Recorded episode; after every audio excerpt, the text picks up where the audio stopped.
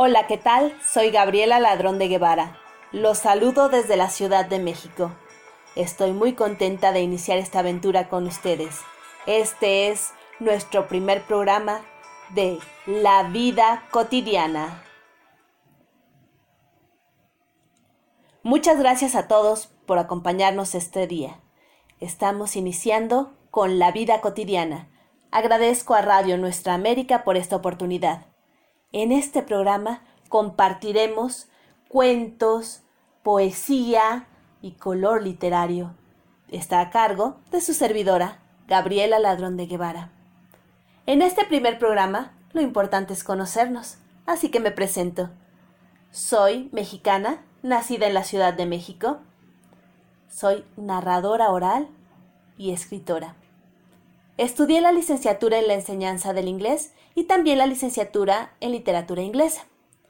Y ahora es un placer para mí estar compartiendo con ustedes una de mis mayores pasiones, la literatura.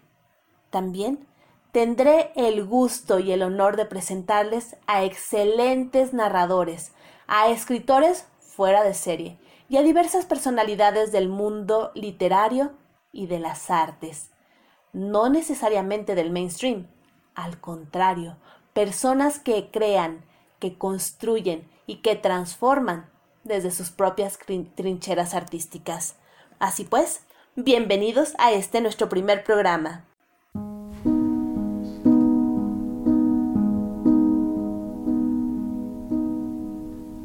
Continuamos con La vida cotidiana de Radio Nuestra América a cargo de Gabriela Ladrón de Guevara, su servidora. En este primer programa tenemos padrinos de lujo.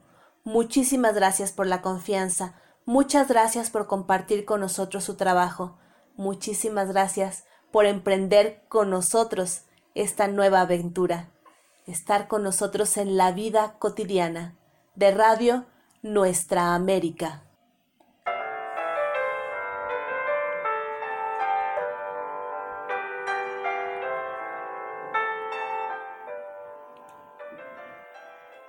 Como les comentaba, hoy tenemos padrinos de honor. Nuestros primeros invitados son Elizabeth Martínez Gómez y el doctor Guillermo Holguín.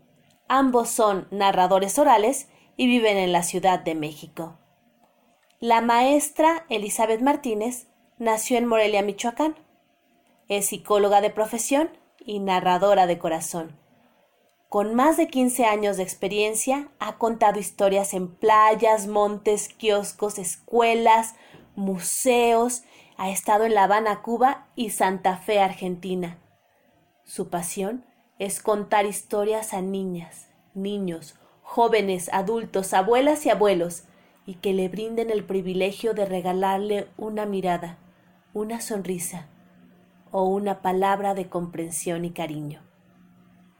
Ella nos trae el día de hoy La muerte tiene permiso de Edmundo Valadez.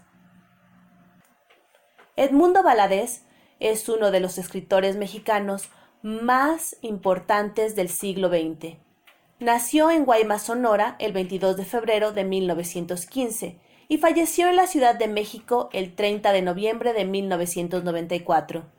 Su influencia fue grande en los escritores de la segunda mitad del siglo XX. Fue un defensor y propulsor del cuento como género y más en particular del cuento hispanoamericano y mexicano. Además, fue uno de los primeros promotores de la microficción en América Latina, a través de su revista El Cuento. Edmundo Valadez se desempeñó muchos años como periodista y también fue funcionario público federal.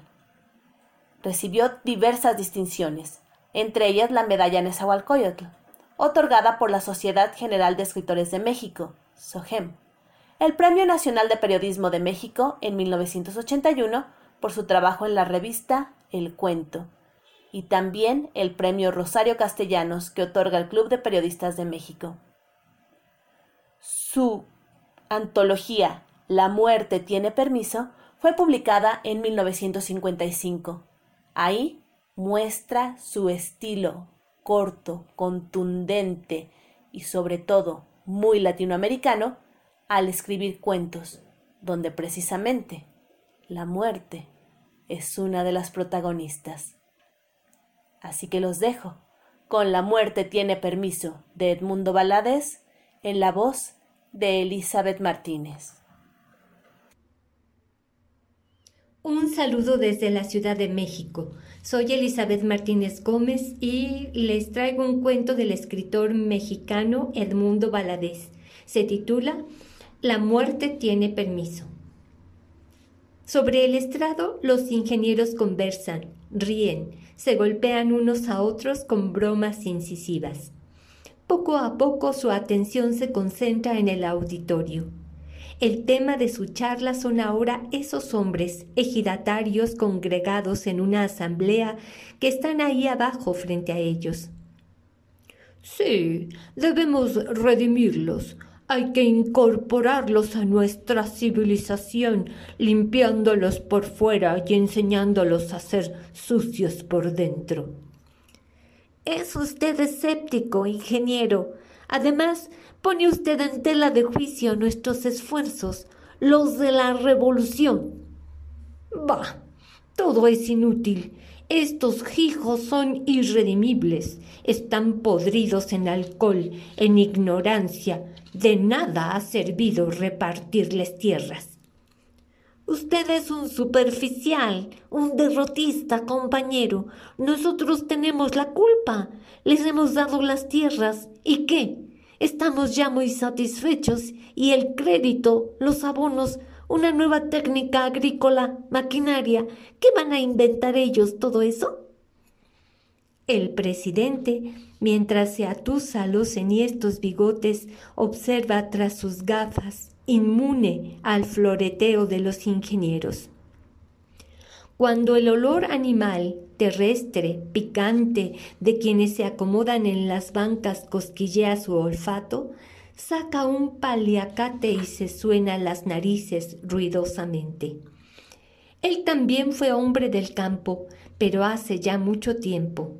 Ahora de aquello, la ciudad y su posición solo le han dejado el pañuelo y la rugosidad de sus manos. Los de abajo se sientan con solemnidad, con el recogimiento del hombre campesino que penetra en un recinto cerrado, la asamblea o el templo. Hablan parcamente y las palabras que cambian dicen de cosechas, de lluvias, de animales, de créditos. El presidente agita la campanilla y su retintín diluye los murmullos. Primero empiezan los ingenieros, hablan de los problemas agrarios, de la necesidad de incrementar la producción, de mejorar los cultivos. Prometen ayuda a los ejidatarios, los estimulan a plantear sus necesidades. Queremos ayudarlos, pueden confiar en nosotros. Ahora el turno es para los de abajo. El presidente los invita a exponer sus asuntos. Una mano se alza tímida, otras la siguen. Van hablando de sus cosas, el agua, el cacique, el crédito, la escuela. Allí en un grupo hay cuchicheos. Son todos del mismo pueblo les preocupa algo grave, se consultan unos a otros, consideran quién es el que debe tomar la palabra. Un viejo, quizá el patriarca, decide. Pues que le toque a Sacramento. Sacramento espera. Ándale, levanta la mano. La mano se alza, pero no la ve el presidente. Uno, muy joven, levanta la suya bien alta. Sobre el bosque de hirsutas cabezas pueden verse los cinco dedos morenos, terrosos. La mano es descubierta por el presidente. La palabra está concedida. Órale, párate. La mano baja cuando Sacramento se pone en pie prende sus ojos en el ingeniero que se halla a un extremo de la mesa. Parece que solo va a dirigirse a él y que los demás han desaparecido. Quiero hablar por los de San Juan de las Manzanas. Traímos una queja contra el presidente municipal que nos hace mucha guerra y ya no lo aguantamos. Primero les quitó sus tierritas a Felipe Pérez y a Juan Hernández porque colindaban con las suyas. Telegrafiamos a México y no nos contestaron. Hablamos los de la congregación y pensamos que era bueno ir al agrario para la restitución. Pues de nada valieron las vueltas ni los papeles, que las tierritas se le quedaron al presidente municipal. Pues nada, que como nos vio con rencor, también nos acusó que es que por revoltosos. Se nos vino entonces con esto de las cuentas, lo de los préstamos, que que andábamos atrasados, que teníamos que pagar hartos intereses.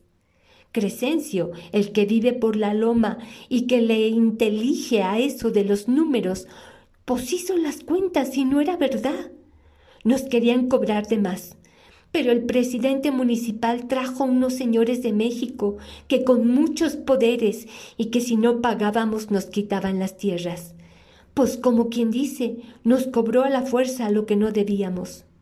Pues luego lo de mi hijo, señor, se encorajinó el muchacho.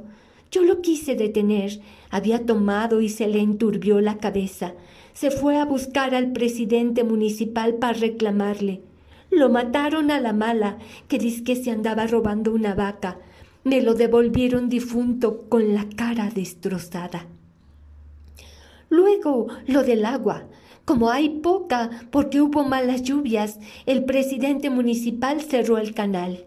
Y como se iban a secar las milpas y la congregación iba a pasar mal año, fuimos a buscarlo. Que nos diera tantita agua, señor, para nuestras siembras y nos atendió con malas razones. No se bajó de su mula para perjudicarnos. Si todo esto fuera poco, está lo del sábado. Salió el presidente municipal con los suyos, que son gente mala, y nos robaron a Lupita, la que se iba a casar con Herminio, y a la hija de Crescencio. Se las llevaron a la fuerza al monte y ahí las dejaron tiradas cuando regresaron las muchachas en muy malas condiciones porque hasta de golpes les dieron, ni siquiera tuvimos que preguntar nada. Ya nos cansamos de estar a merced de tan mala autoridad. Y como nadie nos hace caso, queremos tomar aquí providencias. A ustedes, que nos prometen ayudarnos, les pedimos su gracia para castigar al presidente municipal de San Juan de las Manzanas, solicitamos su venia para hacernos justicia por nuestra propia mano. Todos los ojos auscultan a los que están en el estrado. El presidente y los ingenieros, mudos, se miran entre sí. Discuten al fin. Es absurdo. No podemos sancionar esta inconcebible petición.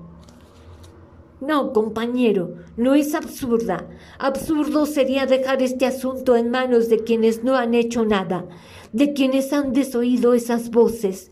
Sería cobardía esperar a que nuestra justicia hiciera justicia.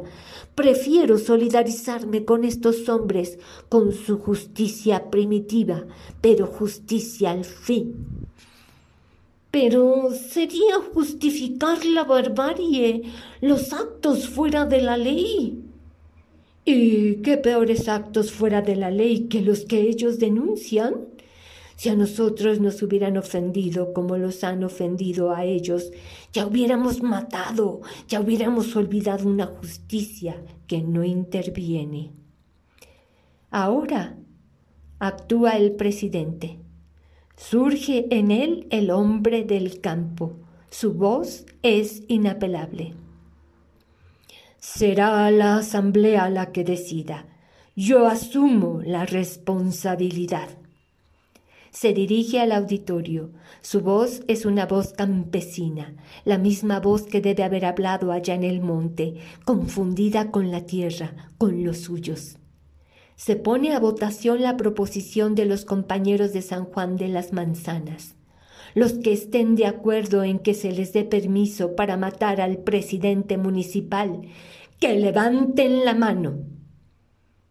Todos los brazos se tienden a lo alto, también las de los ingenieros.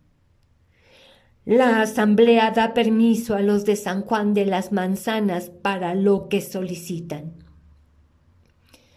Sacramento, que ha permanecido en pie, con calma termina de hablar. No hay alegría ni dolor en lo que dice. Su expresión es sencilla, simple. Pues muchas gracias por el permiso, porque como nadie nos hacía caso, desde ayer el presidente municipal de San Juan de las Manzanas está difunto. Agradezco a Elizabeth Martínez de manera infinita su participación en este programa. Muchas gracias por ser nuestra madrina en esta primera emisión y muchas gracias por su magistral narración.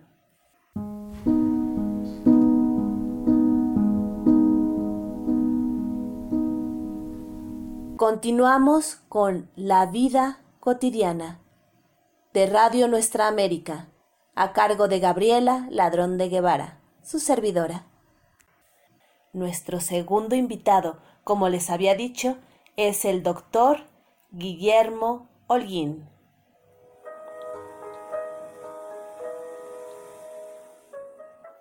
El doctor Guillermo Holguín también es mexicano. Estudió medicina y trabajó en la Secretaría de Salud por más de 30 años. Ahora ya está jubilado y es contador de historias por pasión. Ama la literatura y la pintura.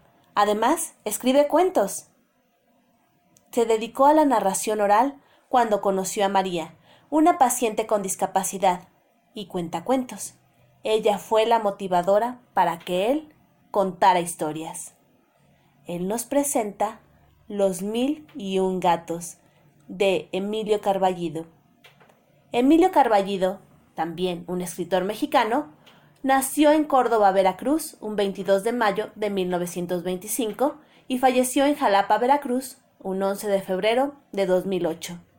Coincidentemente, como el doctor Holguín, ambos son de Veracruz y comparten el amor por la tierra jarocha. Emilio Carballido inició sus estudios en la Facultad de Derecho de la UNAM, la Universidad Nacional Autónoma de México, pero cuando descubrió el teatro de Javier Villaurrutia, comenzó a asistir a la Facultad de Filosofía y Letras en donde concluyó una maestría en letras especializado en arte dramático y letras inglesas. Fue discípulo de Rodolfo Sigli y de Celestino Gorostiza. Él impulsó actividades artísticas y culturales no solamente en la Ciudad de México, sino también en Veracruz, a través de la Universidad Veracruzana, y llegó a ser también tallerista en colegios y universidades de Estados Unidos, del Caribe, Centroamérica y Sudamérica, donde obtuvo premios y menciones especiales. Autor de una extensa obra literaria, cuentos, novelas, antologías de teatro, teatro infantil, escribió cerca de 100 obras teatrales, guiones para cine y televisión. También fue director de escena con obras propias y ajenas. Entre su producción están los cuentos. Y él escribió este cuento que nos narrará el doctor Guillermo Holguín, Los mil y un gatos. Buenas tardes. Muchas gracias a la doctora Gabriela Ladrón de Guevara de León por su invitación. Soy Guillermo Holguín Castro y el día de hoy les quiero compartir un cuento que se llama Los mil y un gato de Emilio Carballido. Era un garage abandonado. Se decía que estaba en problemas legales y fue ocupado por Simón y por Pancho. Después se le unió Eladio, que juntos comenzaron hacer talachas. Idearon poner un taller mecánico. Cuando comenzaron a limpiar el taller, entre las cajas encontraron a una gata a la cual le pusieron cola blanca. Estaba en espera de tener gatitos, pero además no tenían nombre para el taller. Una mañana, Eladio escuchó chillidos en el fondo de una caja. Estaba cola blanca y cinco gatitos de todos colores, blancos, negros, grises. Los mecánicos estaban contentos y dijeron, así le pondremos al taller los seis gatos. Pero el mayor, Eladio, dijo, esperemos porque esto puede crecer. Y así fue. Unos se los fueron llevando adoptados, pero siempre llegaban más gatitos. Los vecinos se fueron encariñando con ellos, y con la blanca se juntó con tres gatas que eran muy traviesas, y juntos eran las comadres y coquetas del vecindario. Eran muy juguetonas y enamoradizas, por lo que pronto comenzaron a llegar más gatitos. Llegaron a contar dieciséis. Se preguntaron cómo los alimentaremos. Así que pusieron un cartel que decía alimentos para gatos y una alcancía al lado.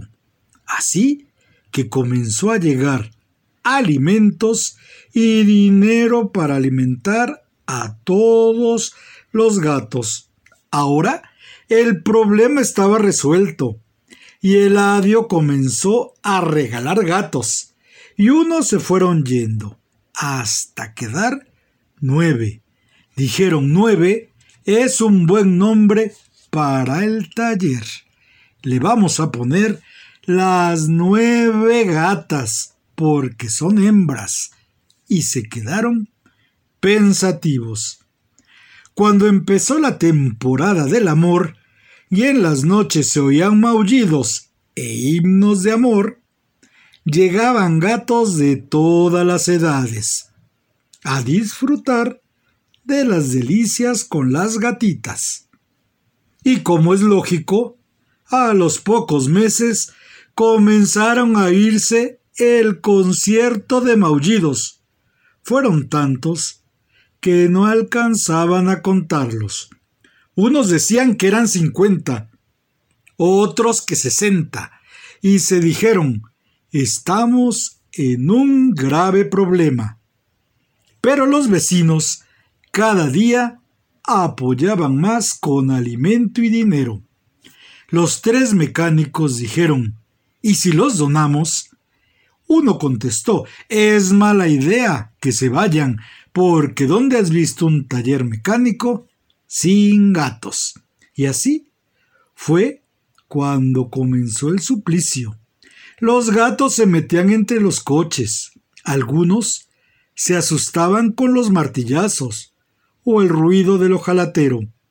Muchos se metían en los coches o cofres y se iban con los dueños de los coches que los adoptaban.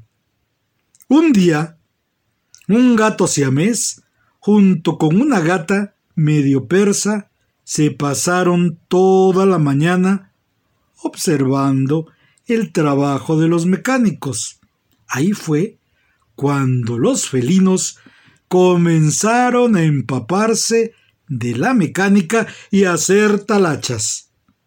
Al día siguiente, los mecánicos se quedaron atónitos, pues los gatos comenzaron a sujetar bandas y se metieron en sitios donde no llegaba la mano de los mecánicos. Eran excelentes ayudantes y hacían maravillas con los motores. Decidieron ponerles nombre, pero no comunes como Minino, Miau Miau o Luna. Le pusieron el gato Mofles, el tornillo loco, la banda. Y así los clientes se quedaban asombrados y sonreían cuando comenzó a correrse la voz, la gente empezó a llegar y admiraban un taller mecánico con gatos haciendo talachas minuciosas en los motores. Algunos los adoptaban, pero siempre llegaban nuevas camadas de gatos mecánicos. El lugar ya tenía nombre. Pintaron en rojo y dorado los mil y un gatos. Simón y Pancho quisieron añadir los gatos mecánicos, pero Eladio dijo no. Hasta la fecha siguen discutiéndolo. Muchísimas gracias al doctor Guillermo Holguín por compartir con nosotros su peculiar versión de Los Mil y Un Gatos de Emilio Carballido. Muchas gracias.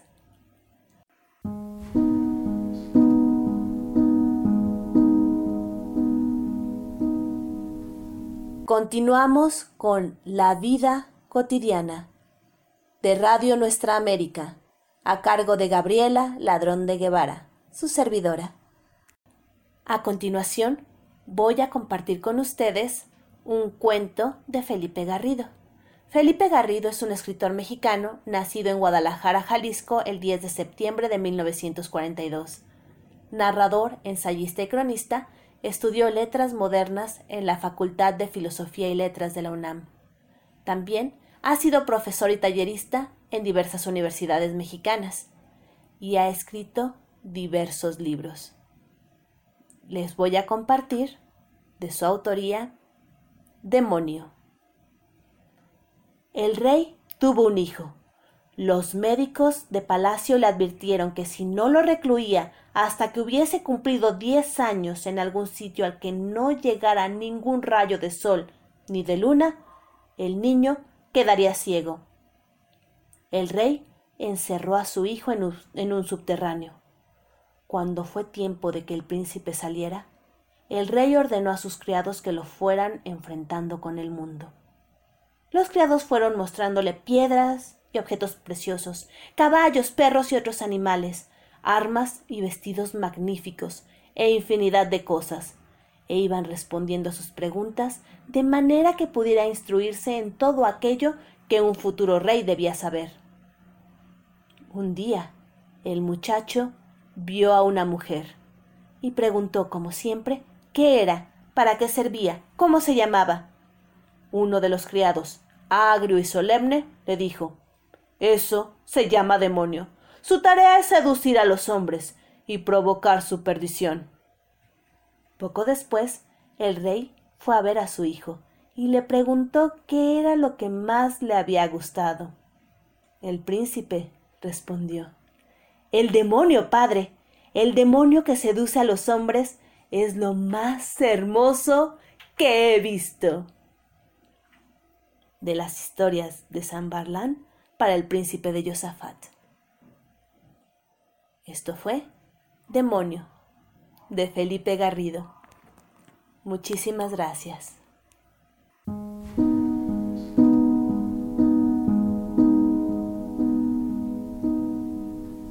Continuamos con La vida cotidiana de Radio Nuestra América, a cargo de Gabriela Ladrón de Guevara. Así llegamos al término de nuestro primer programa. Muchísimas gracias por acompañarnos. Muchísimas gracias por escucharnos.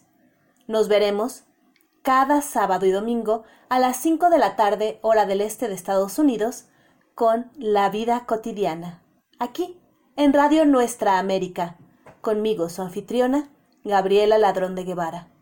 Para ponerse en contacto con nosotros y darnos sus comentarios y sugerencias, pueden mandarnos mensaje en nuestro Facebook, La Vida Cotidiana, o a nuestro correo electrónico, la vida cotidiana radio Muchísimas gracias y hasta pronto.